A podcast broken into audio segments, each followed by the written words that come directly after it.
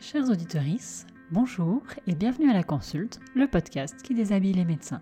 Dans l'épisode du jour, je reçois Théo, qui est tout jeune chef en psychiatrie de l'adolescent. Il m'a raconté comment il vivait cette période particulière où il peut enfin dire qu'il est docteur. Il a partagé aussi ses débuts, de sa passion pour la philosophie à celle pour la psychiatrie, les mots et les moments qui marquent son externat et son internat, sa joie d'apprendre et de progresser toujours dans le monde médical. Nous avons parlé du soignant qu'il souhaite être et du rôle de l'écriture. Je vous laisse découvrir cette rencontre tout en sensibilité et je vous souhaite une bonne écoute. Bonjour Théo, bienvenue à la consulte. Bonjour, merci, merci de m'accueillir.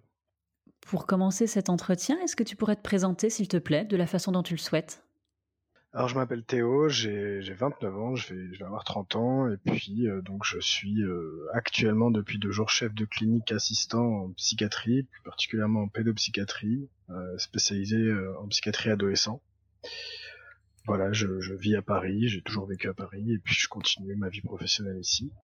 je viens de terminer mon internat et donc je suis dans un moment de transition assez particulier. Voilà. Alors on va parler de ce moment de transition tout à l'heure. On va évoquer ton parcours dans l'ordre chronologique. Tu as toujours voulu être médecin? Non, j'ai pas du tout toujours voulu être médecin. En fait, moi j'ai longtemps fait été bon à l'école, mais il a toujours fallu que je travaille. Comparé à mon grand frère qui lui, par exemple, avait des, était très fort, très très fort sans bosser, sans sans vraiment devoir faire ses devoirs, etc. Moi, j'ai dû toujours travailler, mes parents m'ont poussé.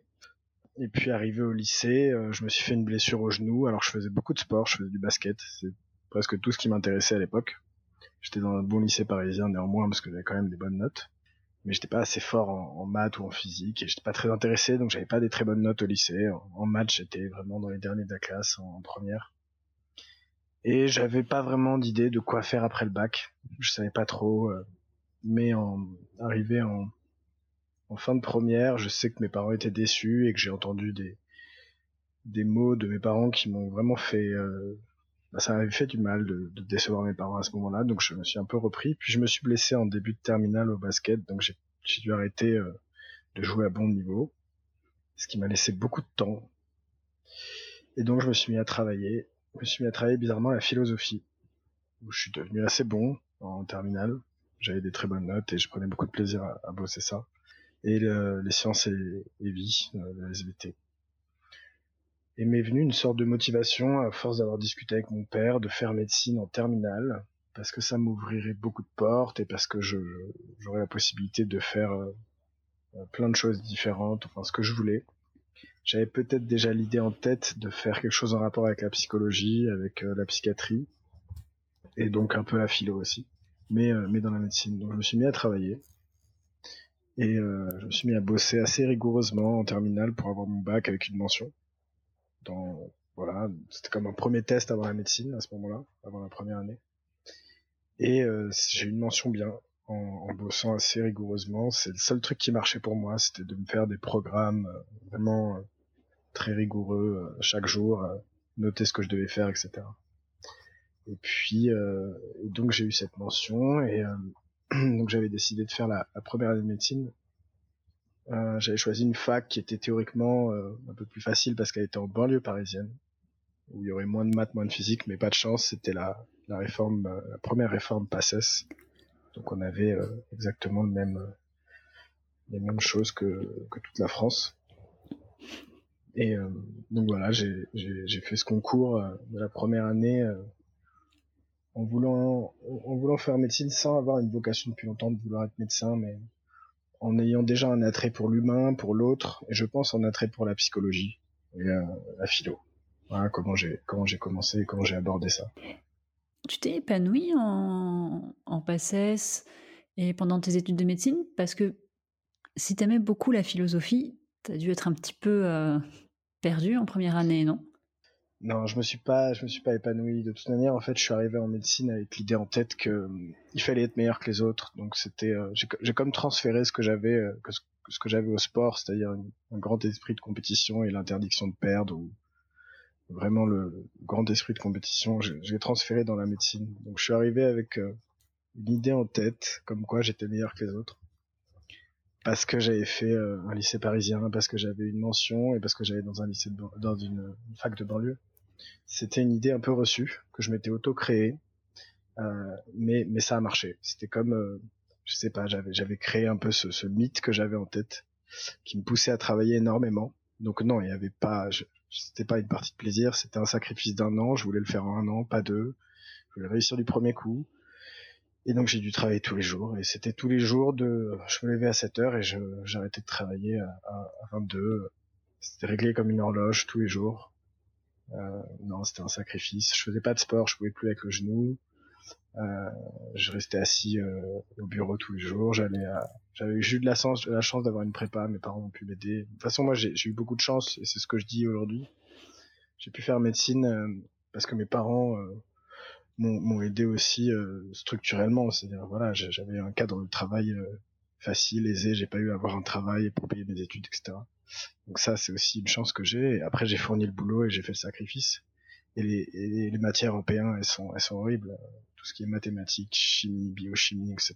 C'est, euh, on apprend, on apprend et on régurgite et, et ça n'a pas d'utilité nécessaire après. C'est vraiment pour tester, les connaissances. Il y a eu quelques trucs très cool, la physiologie l'anatomie, tout ce qui touchait un peu à la médecine, le début de la psychologie, euh, voilà, c'est quelques trucs euh, qui touchaient à la médecine, les ébauches, ça c'était sympa, mais sinon toutes les matières scientifiques c'était éprouvant et l'ambiance était était assez dure parce que finalement c'est euh, être meilleur que les autres et on fait tout pour. Et quand tu parles de sacrifice, tu crois que tu as sacrifié quoi pendant cette année? Moi, pendant cette année, j'ai sacrifié du temps. J'ai sacrifié du temps, j'ai sacrifié du, de l'amusement. J'avais pas de loisirs. Euh, tout ce que je faisais, c'était travailler. Je prenais des potes, je regardais une série où je mangeais euh, des gâteaux, des bonbons, et puis euh, je me remettais à travailler. je sortais pas voir mes amis le week-end, j'allais pas à des soirées. voilà, pendant un an, j'ai fait ça, sauf pendant les vacances où je pouvais sortir. À l'époque, j'avais une copine, j'arrivais une fois par semaine, je sais pas, une heure même pas.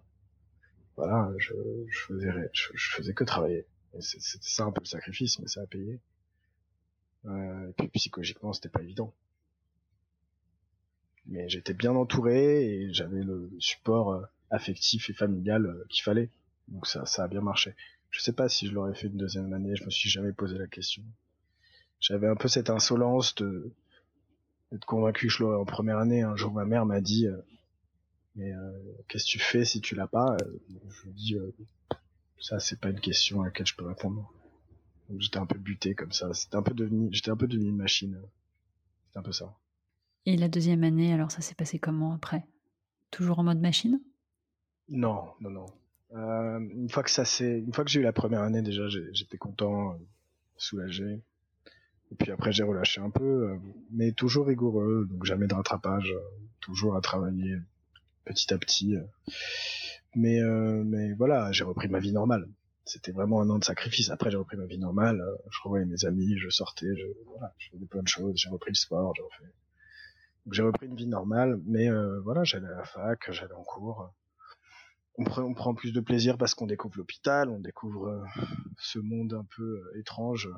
Moi, je me souviens, mon premier stage d'infirmier, c'était en réanimation la nuit, donc à l'hôpital de Vicenne et c'était euh, c'était complètement nouveau c'était délirant à quel point c'était excitant d'y aller donc euh, la sémiologie euh, enfin tout ça c'était passionnant. Donc la, la, P2 ça devenait passionnant. Et puis il y avait tout voilà l'ambiance était bien meilleure. Enfin c'était presque une autre discipline. Donc ça allait beaucoup mieux. Tu dirais qu'en P2 tu t'es épanoui dans les apprentissages? Ouais je pense que ça commençait quand même. C'était un peu, euh, il y avait encore un truc, enfin il y avait encore pas mal de trucs un peu euh, qui me dérangeaient, euh, que j'aimais moins, c'est-à-dire tout ce qui est très très scientifique, type biochimie, biocellulaire, embryologie, tout ce qui est du par cœur, un peu comme ça, parce que pour moi c'était du par cœur, ça. Il y a des gens qui captent direct, qui, qui arrivent à comprendre. Moi, c'était vraiment, il fallait que j'apprenne par cœur, je faisais des fiches et des fiches et des fiches. Par contre, la physiologie, ça devenait vraiment intéressant, la sémiologie aussi, puis aller au lit du malade, en stage de CMU en fin de deuxième année, on est fier, on a notre stéthoscope, enfin tout ça commence quoi.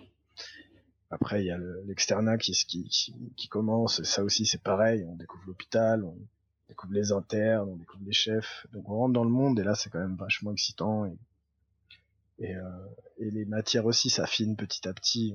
On, s'écarte des sciences pures pour aller plus vers euh, les sciences médicales et ça c'était ça devenait passionnant. Pour certains aspects, ça devenait passionnant. Des trucs que j'aimais, d'autres moins. C'était quoi les trucs que t'aimais et les trucs que t'aimais pas? Bah tout ce qui était physiologie, j'aimais beaucoup parce que la chance qu'on a en médecine, c'est que finalement après on sort de ces études et on sait comment marche le corps humain. Euh, c'est quasiment tout. Euh, et puis euh, moi voilà, j'aimais j'aimais la, physiologie globale. A des trucs plus durs où j'aimais moins, c'est quand il y avait un peu de physique ou de chimie là-dedans.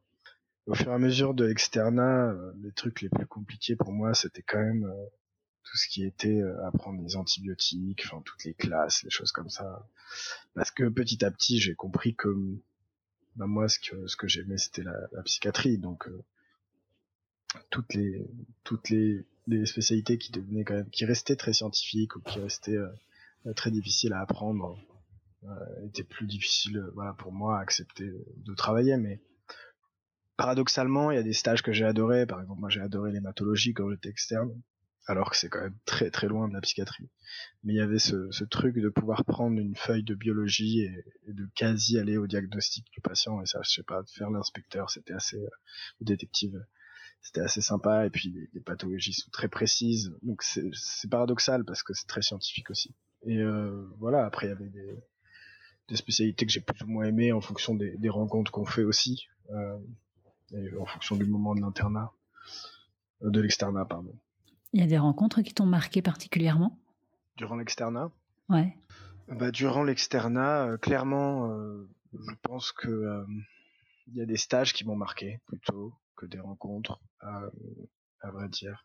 Les stages qui m'ont marqué, c'était par exemple les stages d'urgence, euh, urgence SAMU dans le 93, parce qu'on voit des trucs euh, quand même très très durs.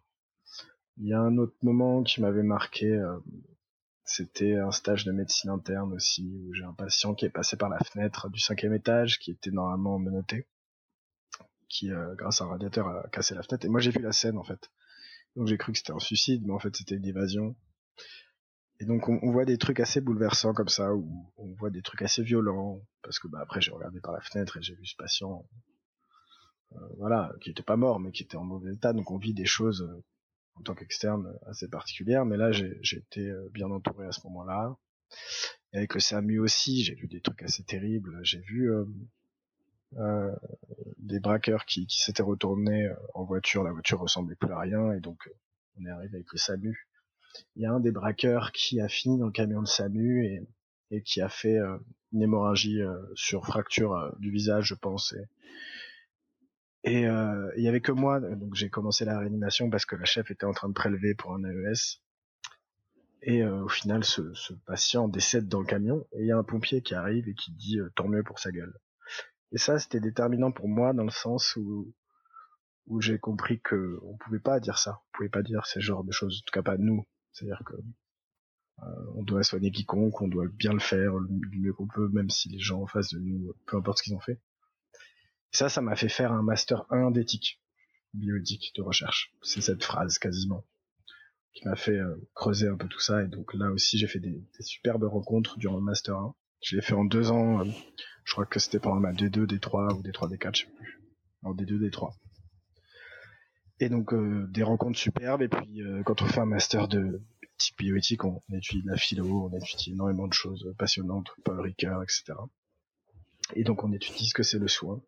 Et j'avais fait un, donc j'ai fait un, un, mémoire sur la relation entre le médecin et le criminel, qui était un mémoire qui, m'a beaucoup plu, j'ai pris beaucoup de plaisir à faire. donc ça, c'était euh, voilà du fait des expériences que j'ai vécues entre le, patient qui a essayé de s'évader euh, de l'hôpital, parce que là aussi, c'était posé la question de savoir ou pas pourquoi il était là alors qu'il était menotté au lit. J'avais pris la position de pas vouloir savoir en tant qu'externe euh, pourquoi il était menotté pour le traiter comme tout le monde. Et puis cet autre patient qui est décédé dans le camion du SAMU, quand le pompier a dit bien fait pour lui. Voilà, c'est ces phrases-là qui restent et qui déterminent un peu quel médecin on veut être ou qu'est-ce qu'on veut chercher, euh, quel type de, soignant on veut être ou qu'est-ce qu'on veut comprendre dans les relations humaines qui sont inhérentes à la médecine. Ça, ça m'a beaucoup marqué.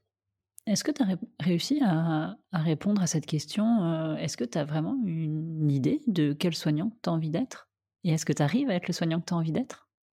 Je pense que c'est encore en construction et c'est ça qui est, génial, c'est que ce sera, toujours en construction.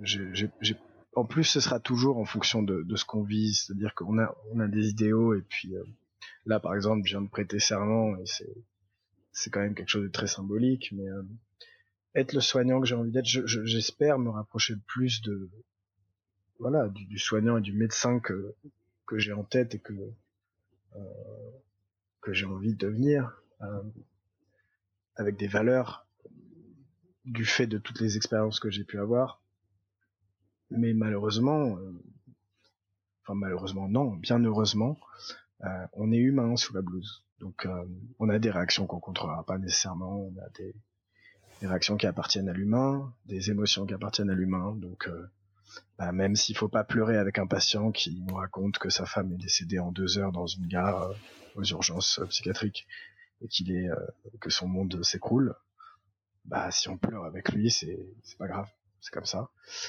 Euh, il faut juste accepter finalement ce qu'on vit auprès des patients. Toute cette démarche-là, moi, je l'ai vécue après, euh, au début de mon internat. Parce qu'en psychiatrie, euh, c'est on a affaire à l'autre, aux émotions des autres, au vécu des autres, aux histoires des autres. C'est passionnant, c'est extrêmement enrichissant, mais c'est aussi très, ça peut être très bouleversant, ça peut être très fragilisant. Et donc il, a fallu en faire quelque chose de, de, ça, des histoires des autres, des rencontres, de la rencontre avec la folie, avec la souffrance, avec la douleur, avec la maltraitance, avec enfin avec tout ce qu'on peut imaginer euh, qu'on trouve en psychiatrie. Et moi j'ai trouvé, euh, voilà, ma, façon à moi de traiter tout ça, c'était l'écrit. C'était d'écrire des, des, histoires, de raconter ce que je vivais. Et, euh, et c'est ce que j'ai fait pendant quasi tout mon internat. Et je pense que ça, ça m'a aidé à me rapprocher du médecin que j'ai envie d'être, c'est-à-dire celui qui accepte de ressentir en tant qu'humain des choses euh, et qui accepte après d'en faire quelque chose pour pas qu'elles restent latentes ou de pas les de pas en faire un déni, de voilà, d'accepter qu'on vit des choses compliquées avec les patients, d'être dans la empathie certes, de pas tomber dans la sympathie pour pouvoir les aider, euh, mais euh, mais ça déborde parfois. C'est comme ça, mais il faut savoir en faire quelque chose. Selon moi, en tout cas. Est-ce que tu as envie de m'en dire un peu plus sur euh, ce soignant que tu as envie d'être? De me le décrire un peu plus précisément? Bah, je pense que. Euh, idéalement, enfin, moi, le soignant que j'aimerais être, c'est un, soignant à l'écoute, déjà, qui, qui accepte la singularité de l'autre à chaque fois et qui, la, qui tente de la préserver. Euh, en psychiatrie, euh, la difficulté aussi, c'est de pas de pas se retrouver à, être dans une position où, euh, on se met en avant, où on parle plus que le patient, on se protège soi-même parlant énormément pour ne pas entendre ce qui est dit en face. Euh, donc j'aimerais être un soignant qui écoute, qui sait écouter, qui sait aussi euh, euh, prendre le temps. Au cours de mon internat, ce que j'ai appris aussi, avec un peu de difficulté, c'est de devenir patient. C'est un peu particulier de dire ça comme ça, mais j'ai cultivé la patience parce qu'au début j'étais très impatient comme interne. Je voulais tout savoir tout de suite, c'est-à-dire je voulais avoir toutes les clés directement. Parce qu'en psychiatrie, c'est ça qu'on veut, c'est comprendre comment on peut aider l'autre avec ce qu'il nous dit, avec des thérapeutiques, avec un diagnostic avec des symptômes. Mais parfois ça met des semaines. Et ça, l'accepter, c'était pas évident au début et j'ai fait des rencontres où on m'a dit euh, slow down, prends le temps, écoute, c'est c'est pas c'est pas à toi qui impose le rythme. Et puis euh, il a fallu euh, il a fallu accepter la chronicité la chronicité aussi. Arrivé en psychiatrie, on, on soigne pas les gens nécessairement on les accompagne, on les aide, on les soulage. On est là, on est présent. Mais euh, il y, a, des pathologies, pour beaucoup de pathologies qu'on prend en charge, qu'on va pas éradiquer. Donc ça aussi c'était particulier, il faut l'accepter, donc il faut devenir humble.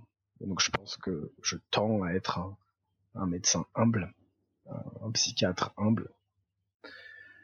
Et puis euh, le fait de travailler avec les adolescents et donc de faire aussi de la pédopsychiatrie, euh, je je pense que c'est aussi euh, ça ça me demande de la patience ça me demande de d'accepter de revivre parfois des souvenirs d'enfance, d'adolescence, de, de vivre moi-même des mouvements un peu adolescents, d'accepter le jeu, JEU, le jeu de l'enfant, le jeu de l'adolescent, d'accepter leurs oppositions, leur façon d'être.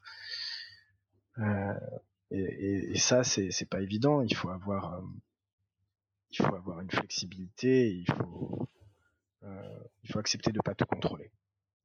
On contrôle pas tout, encore moins quand on est avec les enfants et les adolescents. Et c'est un travail en commun. C'est aussi travailler avec les familles. Et donc, c'est beaucoup de patience. Il faut être humble et, et à l'écoute. Moi, je pense que c'est ça, surtout les, choses primordiales euh, sur lesquelles j'aimerais me concentrer en tout cas. Il faut être à l'écoute de soi. Une des choses les plus importantes selon moi et qui n'était pas très facile, mais ça c'est un autre point, quand on est un garçon médecin à Paris par exemple, c'est de euh, d'accepter de partager ses émotions ou ses ressentis. Euh, d'accepter qu'on de partager ses failles ou de partager euh, des histoires où on raconte bah, qu'on a été touché ou qu'on s'est senti fragile ou que qu'on peut écrire avec euh, un peu de poésie certaines choses, qu'on peut partager des textes où on raconte son vécu interne hyper intime, qui en même temps que beaucoup partagent. C'est ça que j'ai découvert. ça nous porte, mais c'est c'est pas évident dans le monde de la médecine aussi de d'accepter de partager ses failles et, ça, un peu ce, vécu-là intime.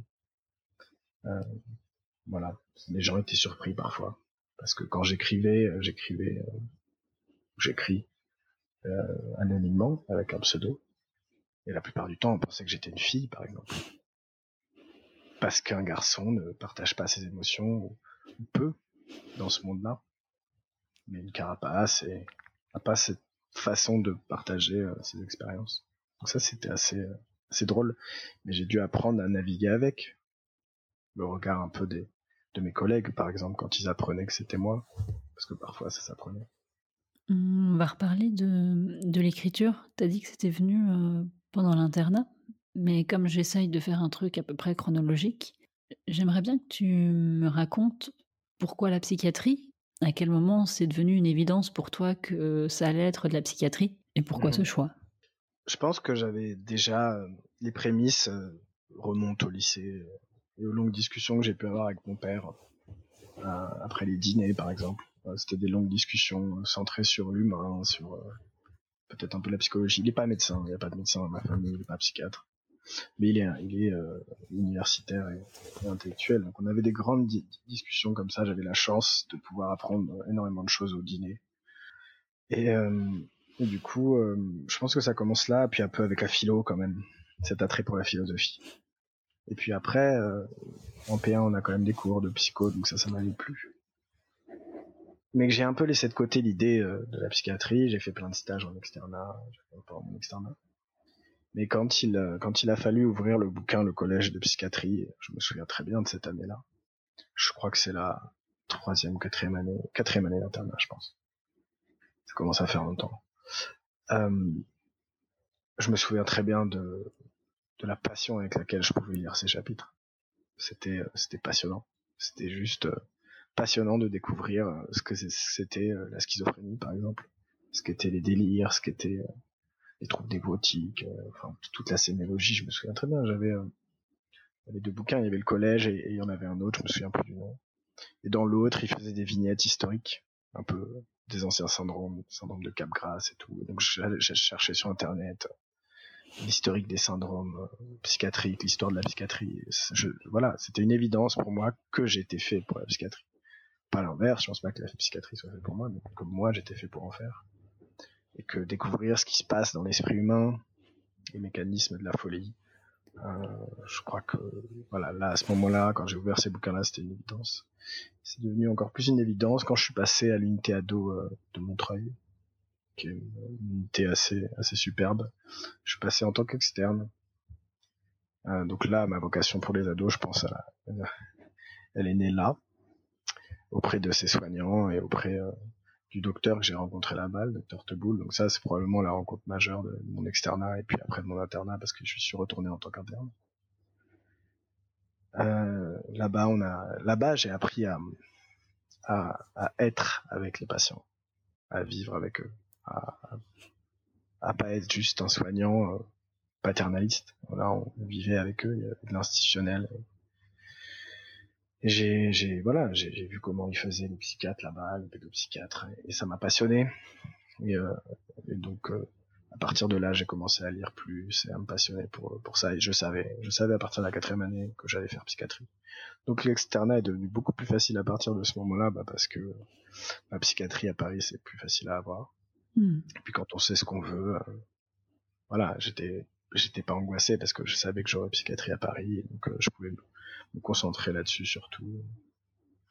Mais euh, je pense que la rencontre décisive, c'était l'unité ado. Ouais. Ça c'est c'est sûr pendant l'externat. J'y suis retourné d'ailleurs en tant qu'interne pour mon premier stage de pédopsie. C'était mon sixième semestre. Je suis retourné en tant qu'interne et c'était aussi une autre encore une autre confirmation que je voulais faire là de la pédopsie adolescent. Hmm, donc c'est le livre et ensuite euh, le stage que tu as fait finalement euh, assez tôt, si tu étais en quatrième année, qui t'ont vraiment... Euh, peut-être en cinquième année, ouais. peut-être en cinquième année d'internat. D'externat, pardon, je comprends tout. Mais probablement en cinquième année d'externat. C'est sûr que c'est ça qui a confirmé. Et puis après, une fois, une fois passé le CN, la psy adulte, l'entrée dans l'internat aussi, c'était assez génial parce que bah d'un, on arrête euh, enfin de travailler euh, comme ça toutes les matières, toute la médecine. On peut enfin se concentrer sur ce qu'on aime. Et puis l'arrivée dans, l'internat à Paris euh, de psy, on est beaucoup, on a une belle promo et il y a plein de séminaires optionnels. Et donc là, j'ai pu apprendre énormément de choses. J'ai pu apprendre tout ce que je voulais apprendre sous l'angle qui m'intéressait. Euh, par exemple, je me souviens qu'il y avait un séminaire optionnel en première année d'internat de psychiatrie euh, sur la cinéma et psychiatrie. Et donc on allait le lundi après-midi euh, à l'hôpital Tarnier dans un ancien amphi assez assez mythique, regarder un film qui était commenté après. C'est vrai, c'était génial. Puis c'était un peu la libération quoi après cet externat. T'as aimé la période de ton internat?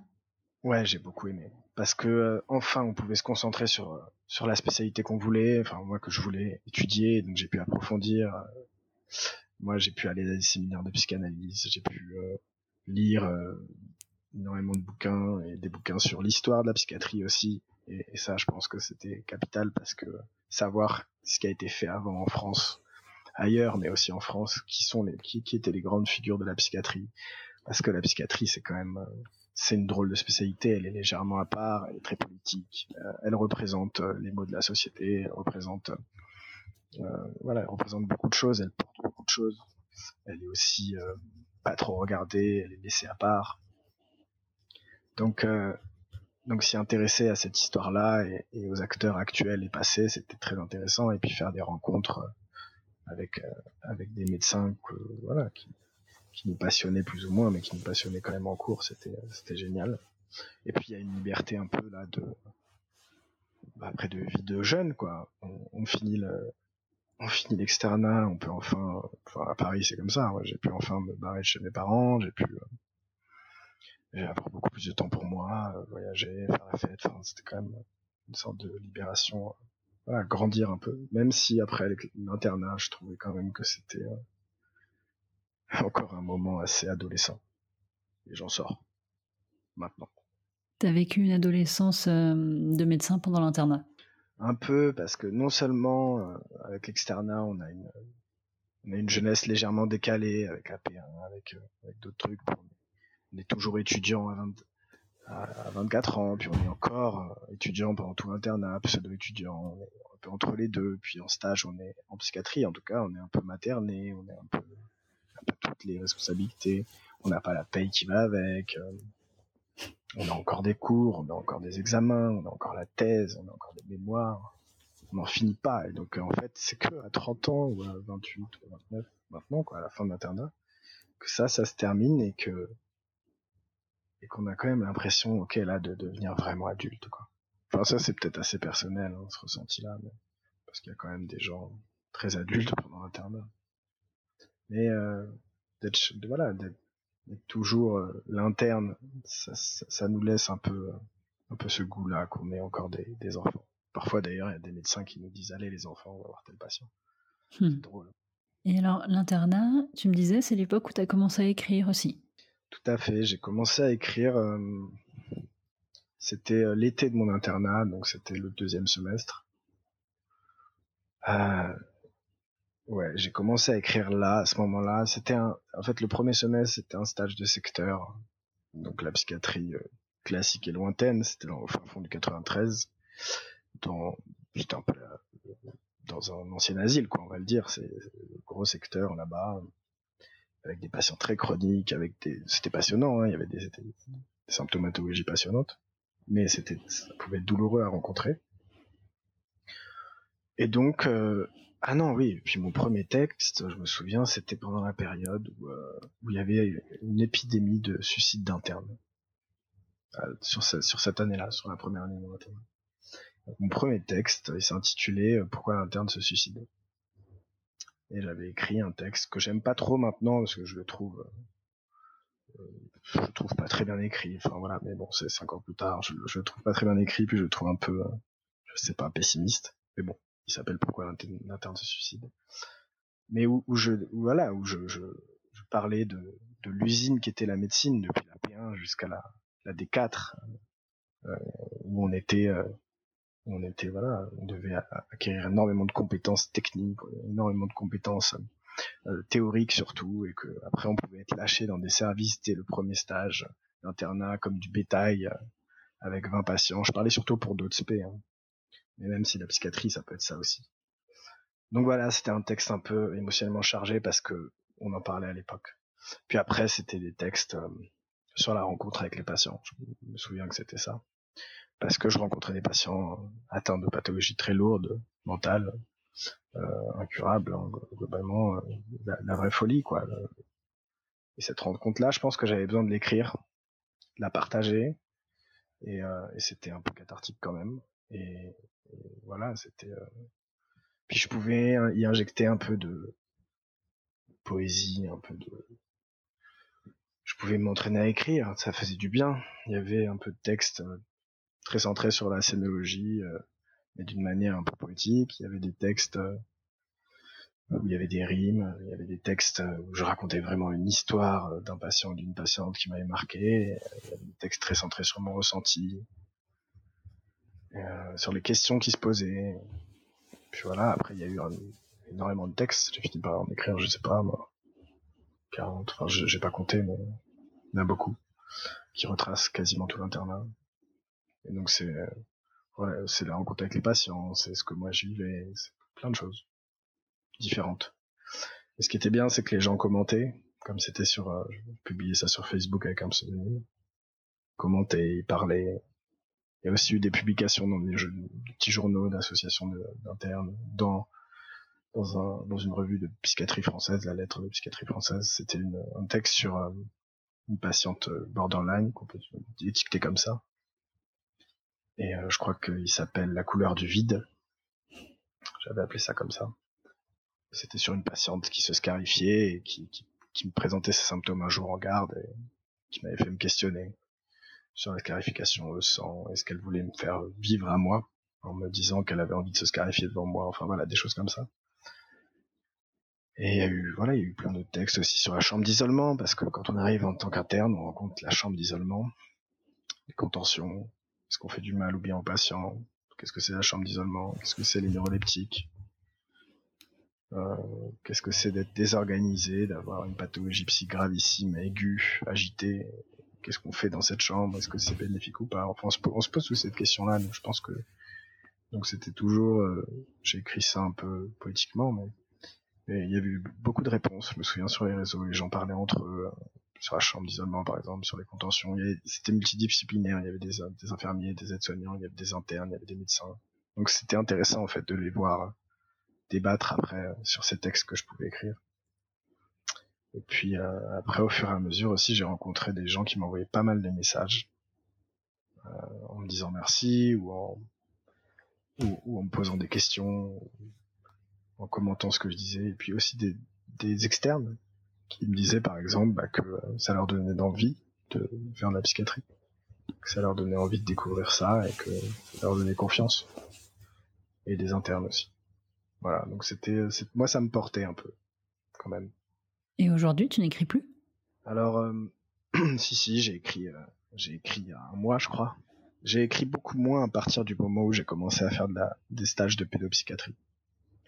C'est-à-dire euh, mon sixième semestre d'internat. J'ai beaucoup écrit sur les adultes parce que c'était facile. c'était facile pour moi parce que je sais pas, quand j'ai quand j'ai commencé avec les ados, écrire sur les ados, j'avais l'impression de j'avais l'impression de que que enfin c'était illégitime de ma part d'écrire sur leur histoire. Il y avait il y avait quelque chose comme ça, un sorte de blocage. J'ai écrit quelques fois hein, sur les ados, mais avec beaucoup moins de précision et beaucoup plus centré sur ce que moi je vivais. Mais je crois aussi c'est parce que que c'est parce que ce que je vivais avec les ados était beaucoup plus fort avec les ados et les enfants.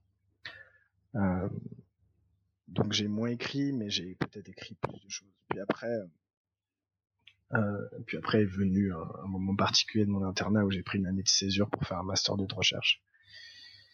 Et, euh, et donc voilà, j'ai fait des remplacements, des choses comme ça. Puis, puis sont venus d'autres stages et j'ai aussi vécu un suicide. J'ai vécu le, suicide d'un de mes patients euh, ado. Euh, et donc ça c'est très particulier dans, la carrière d'un interne et d'un médecin psychiatre, mais finalement c'est voilà, ça arrive, c'est comme ça malheureusement. J'ai dû énormément travailler là-dessus, j'ai dû beaucoup prendre de recul, de retrait, j'ai dû beaucoup parler avec mes chefs, avec mes pères, j'ai dû ça m'a fait beaucoup réfléchir sur le suicide lui-même, sur sur la psychiatrie, la, la douleur, la souffrance. Et, euh, et donc ça aussi, ça m'a un peu freiné d'écrire à ce moment-là. Euh, c'était plus dur de partager ça. Mais je l'ai fait près d'un an après, je crois. J'ai écrit sur le suicide euh, plusieurs mois. Ça a mis beaucoup, beaucoup de mois. Mais ça m'a aidé encore une fois. Ça m'a aidé parce que c'était bénéfique de partager ça parce que c'est une de nos réalités. Euh, on peut, on peut avoir tout fait bien, ce qui était le cas, dans le maximum ce que je pouvais faire. Mais malheureusement, parfois ça, ça arrive. Euh, il faut il faut pouvoir euh, avancer et, il faut pouvoir euh, s'en nourrir et en créer une boussole en fait de ça, de ces épisodes là. Euh, mais j'écris toujours. J'ai écrit, j'ai écrit un, texte il y a un mois. J'avais plus de mal là parce que mon dernier stage c'était avec les bébés. C'était de la périnatalité avec les bébés et les jeunes enfants, donc même problématique, plus difficile d'écrire avec sur les enfants. Euh, mais j'ai écrit parce que le dernier texte que j'ai écrit, c'est euh, parce qu'on m'avait donné la tâche de, lire un dossier qui datait d'il y a 30 ans. Donc, euh, une expérience assez étrange. C'était une, enfant qui a été prise en charge il y a 30 ans, quand elle avait 9 ans. Et donc il y avait un dossier de centaines de pages. Au début, je croyais que ça allait être une tâche ingrate. Mais en fait, la psychiatre qui avait écrit ce dossier-là elle a écrit avec brio. Elle écrivait des, elle écrivait des, des observations très fines, avec une narration. Elle écrivait comme, comme des histoires. Et en fait, c'était passionnant à lire, mais c'était aussi très déroutant parce que je rencontrais cette, cette, cet enfant et sa fratrie et sa famille et leur histoire par les mots de cette psychiatre. Et donc j'ai lu tout ce dossier, j'en ai fait un, un condensé pour euh, un psychiatre adulte qui suit cette même enfant qui est devenu adulte 30 ans plus tard, qui quasiment m'a, voilà, moi j'avais, à cette époque-là, j'avais un an, quoi. Donc c'était comme une capsule temporelle. Et donc j'ai écrit un dernier texte euh, là-dessus, sur le fait d'avoir lu ça. Et c'est, en fait, ce texte, c'est un email que j'ai écrit à la psychiatre qui a, qui a, qui a suivi cette patiente. Et donc j'ai écrit un email en, en la remerciant d'avoir pris le temps de, de bien faire ça, d'avoir bien noté tout ça, d'avoir été fine, d'avoir tenté d'aider cette patiente avec une histoire très compliquée. Et, euh, et en fait, elle m'a répondu à ce mail. Donc, euh, j'ai pas mis la réponse parce que c'est pas mon écrit. Mais euh, voilà, c'est ce texte, il s'appelle, je crois, je l'ai appelé et elle donna le biberon au crocodile parce qu'elle décrit en fait, la psychiatre décrit les jeux que l'enfant fait et elle a une lueur d'espoir quand pendant un jeu l'enfant donne le biberon au crocodile. Le crocodile, c'était toujours l'objet menaçant dans les jeux. En fait, c'est voilà une patiente euh, qui, vivait des, trucs très très compliqués. voilà, c'est le dernier texte que j'ai écrit en tant que spectacle interne de psy, mon pseudonyme. Alors je ne suis plus interne. Et euh, je sais pas, je vais écrire peut-être d'une autre manière, d'autre façon. Et je passe, c'est vrai que je passe à autre chose en tout cas. Terminer ton internat, c'est aussi terminer un, un cycle d'écriture. Ouais, j'ai l'impression. J'avais de plus en plus de mal à, à écrire euh, comme ça, et puis, euh, puis je crois, oui. Puis en plus, la fonction qu'avait qu'avait ce pseudonyme, ou qu'avait ce, ce conte, ou qu'avait euh, ce recueil, qui ça devient un recueil maintenant, c'était de suivre un interne. Euh, on pourrait prendre ça et suivre un docteur, je pourrais continuer, mais mais je crois que c'est pas là où c'est pas là où je veux aller. Si je veux écrire sur ce que je vis ou ce que je fais, il faut que je trouve une autre façon de le faire. Les gens m'ont demandé de continuer, euh, j'ai eu des messages, euh, poser la question, parce que je crois que c'est, ça peut, ça peut être aidant pour certains, parce que euh, d'autres sont curieux de savoir ce qui se passe en coulisses, d'autres aiment la façon dont j'écris, d'autres aiment qu'on puisse partager ça. Euh, mais, je crois que ouais, là, il y a une nouvelle étape et il y a, d'autres enjeux aussi. C'est-à-dire que je ne suis plus interne, donc il y a aussi la transmission. Mais je crois que le fait d'avoir écrit, par exemple, Mohamed, dans ce que je vais transmettre et aux internes, et aux externes, aux autres soignants, par exemple, si je, je, me retrouve dans des positions de transmission, euh, de leur de leur dire que c'est ok et qu'ils peuvent faire quelque chose de ce qu'ils vivent, euh, que ce soit par l'écrit ou autre, hein, mais je veux dire que moi je pense personnellement que ça nous rend des meilleurs soignants et aussi des meilleurs êtres humains que d'accepter euh, de pouvoir reconnaître ce qu'on vit et, et qu'on n'est pas tout puissant et, et que euh, on vit des choses compliquées en médecine et aussi en psychiatrie, surtout euh, parfois en psychiatrie. Ouais. Voilà, donc je pense que ça m'a appris aussi beaucoup de choses et qu'on n'est pas seul. On n'est pas seul. Et aujourd'hui, tu es tout jeune chef. Tu as dit tout à l'heure que tu devenais adulte. Tu as terminé un cycle d'écriture. Tu la vis comment cette transition? Bah, C'est drôle parce que en fait mes compétences n'ont pas changé en trois jours. Hein. J'ai fini l'internat vendredi, commencé le, le clinique à mardi. Mes compétences n'ont pas changé en trois jours, mais mon statut oui. Euh, mais là, les derniers mois étaient, c'était spécial parce qu'il y a eu la thèse, et ça, symboliquement, c'était très fort. Ça fait du bien aussi. De terminer, de présenter ça devant, devant sa famille, devant ses pères, d'être reconnu, de, de défendre un travail, de, voilà. C'est là où on gagne un statut, on gagne, on gagne autre chose, on passe un cap. Euh, mais ce qui, ce qui, ce qui s'aligne, en fait, c'est, euh, le fait d'avoir mûri pendant tout l'internat, de se retrouver euh, en fin d'internat avec beaucoup de compétences, avec l'envie euh, de, de voler de ses propres ailes. Et en fait, quand on devient docteur officiellement consacré à l'ordre, qu'on passe sa thèse et que le, on met les pieds dans le service le premier jour du, du de l'assistanat, bah ça y est, en fait, on est au bon endroit au bon moment, quoi. On nous dit, euh, ok, là t'es docteur, euh, ta responsabilité. Et donc en fait, on se sent bien parce qu'on est dans la bonne position pour pouvoir dire, ok, je suis docteur. Puis il y a tous ces petits trucs où, par exemple, au moment où on signe une lettre avec euh, docteur Intel à la fin, et que c'est vraiment vrai, ça fait du bien, ça paraît. et, euh, et puis s'ouvre d'autres perspectives. Euh, les relations changent un peu, effectivement, ça se verticalise plus. Et puis il faut penser à la transmission, du coup. À ce qu'on veut transmettre aux autres, que ce soit les externes ou internes. Et, euh, et on se concentre voilà, sur, sur d'autres choses. Euh, mais euh, mais voilà, après moi je reste humble et la tête sur les épaules et, et euh, voilà, je continuerai à apprendre. C'est ça qui est génial, c'est que je vais apprendre toute ma vie, toute ma carrière. Et euh, j'ai choisi Clinica aussi pour ça, parce que si je vais transmettre, je vais apprendre en fait d'une certaine manière. Je vais toujours apprendre, mettre à jour mes connaissances, apprendre aux côtés des autres, apprendre avec mes pères. Voilà, c'est ça qui, qui, moi, ce qui me motive, c'est ça. C'est la soif d'apprendre toujours. Et auprès des patients aussi et des familles de patients. Au gré des rencontres. Et après ce moment-là, oui, il est, il est étrange, mais il fait du bien d'avancer. Toi, tu te sens grandir. T'as pas peur Non, non.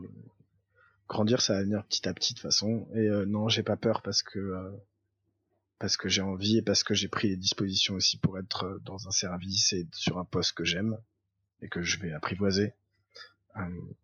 et en fait, je me connais, c'est-à-dire que je, je, je sais maintenant, à la fin de l'internat et au fil du temps, je sais qui je suis, je sais comment je fonctionne et je sais ce dont j'ai besoin, donc j'ai besoin de quelque chose qui me stimule, j'ai besoin de transmettre, ça c'est sûr, c'est quelque chose que j'ai compris.